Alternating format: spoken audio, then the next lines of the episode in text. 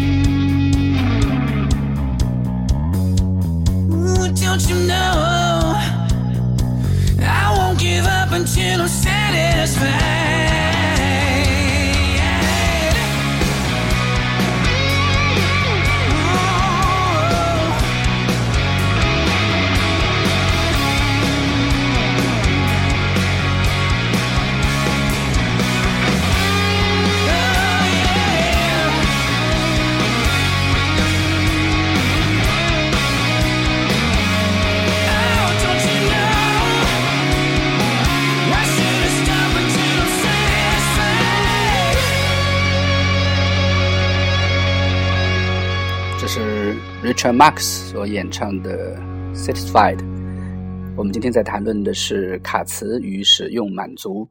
我们要说到的是，卡茨所定义的满足并不是 satisfied，而是 gratifications。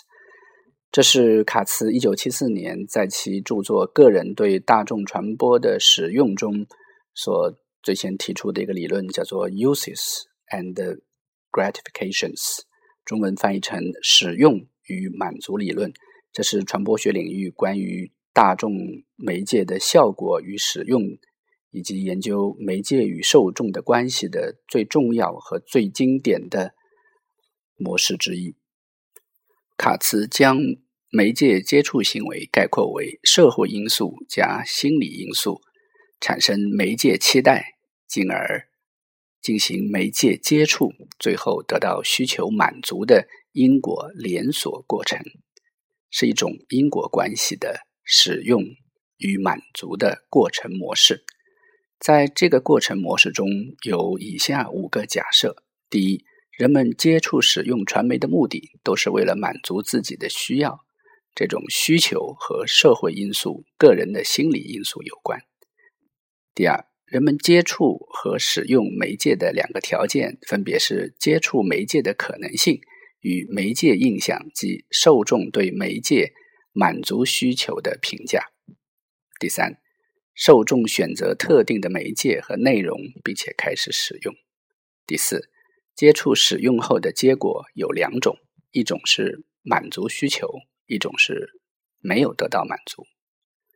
第五，无论满足与否，都将影响到以后的媒介选择使用行为。人们根据满足结果来修正既有的媒介印象，不同程度上改变着对媒介的期待。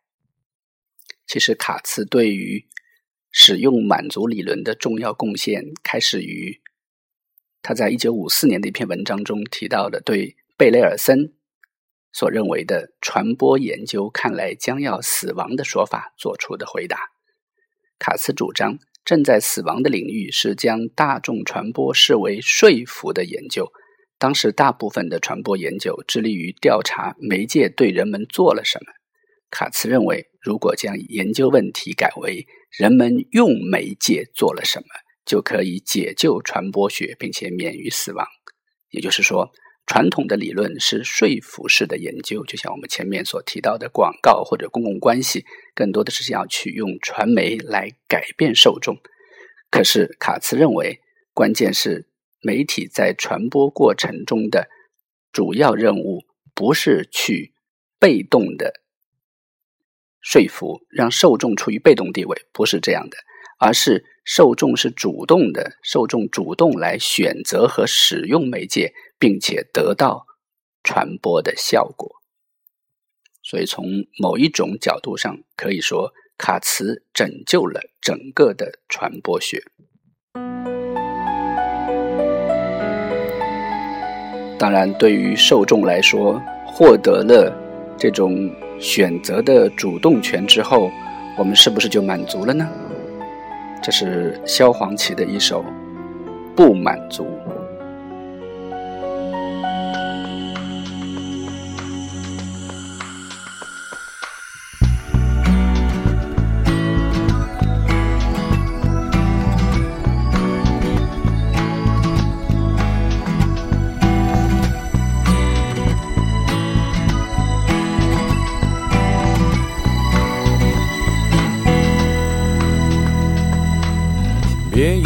看不到我就很好搞，安眠药有效，我只是听你那表面功夫那一套。这世界是黑的还是彩色的，怎会不知道？只是看做人还是做事卡重要。天空中有秃鹰虎视眈眈在盘绕，战场上有钢丝的引号。最好心脏够强，没人为你祷告，大家都爱比，只好各取所需，各付各的药。我会哭，我会笑，我有平凡的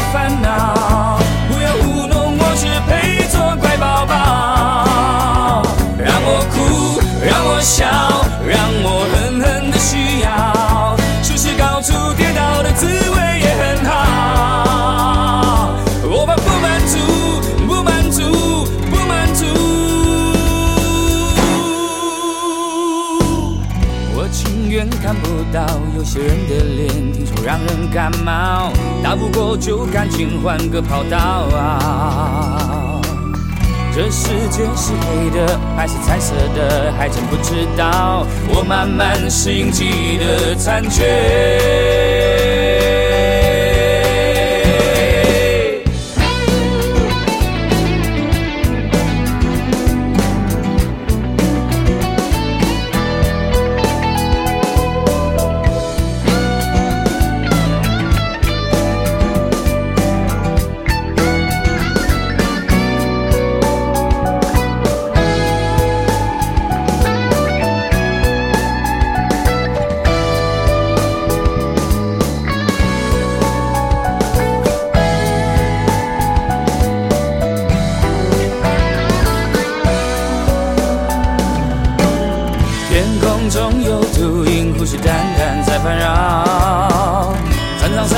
钢丝的引号，最好心脏够强，没人为你祷告，大家都挨批，只好各取所需，各付各的忧。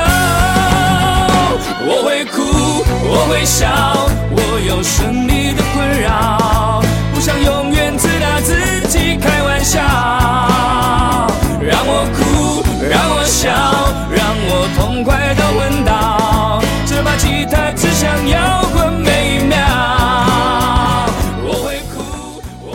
在卡茨之后，使用满足理论依然得到了重要的发展。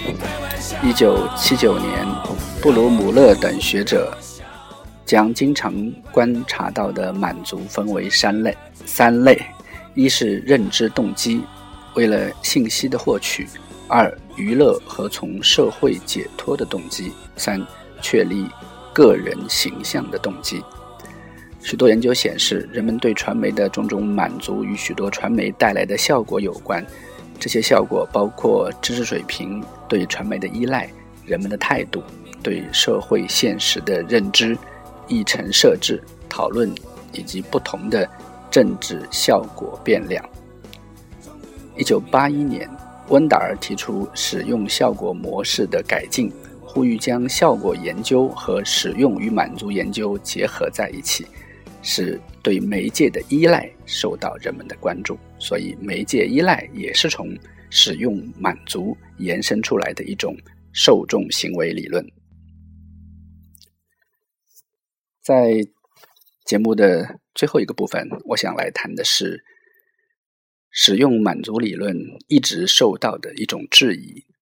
简单的说，使用满足就是，譬如说我们看了电视。然后我们会从看电视的效果中产生某一种行为，但是早在七十年代末八十年代初，就有一批社会学家们提出了对这一模式的质疑。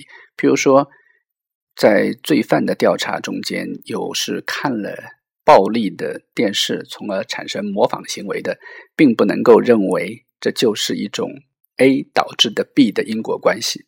因为太难以将其他的变量剔除出去了，因此在很长一段时间内，使用满足一直是传播学的重要的一种研究的领域甚至方法。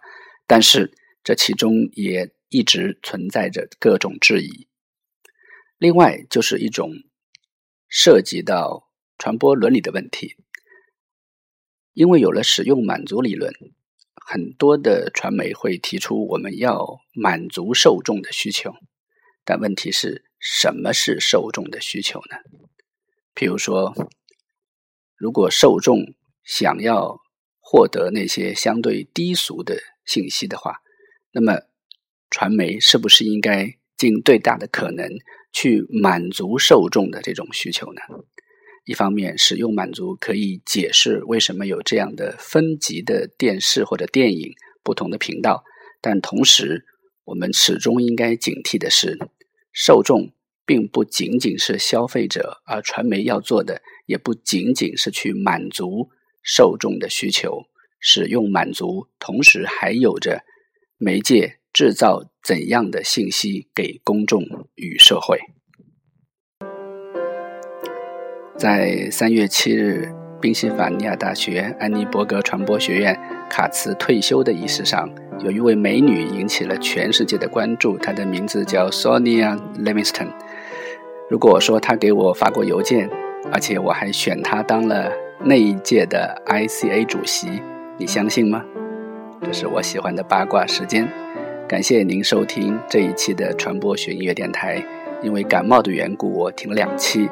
啊，这期节目可能在感冒药的作用下有一些语无伦次，感谢您的宽容和收听，我们下期节目再见。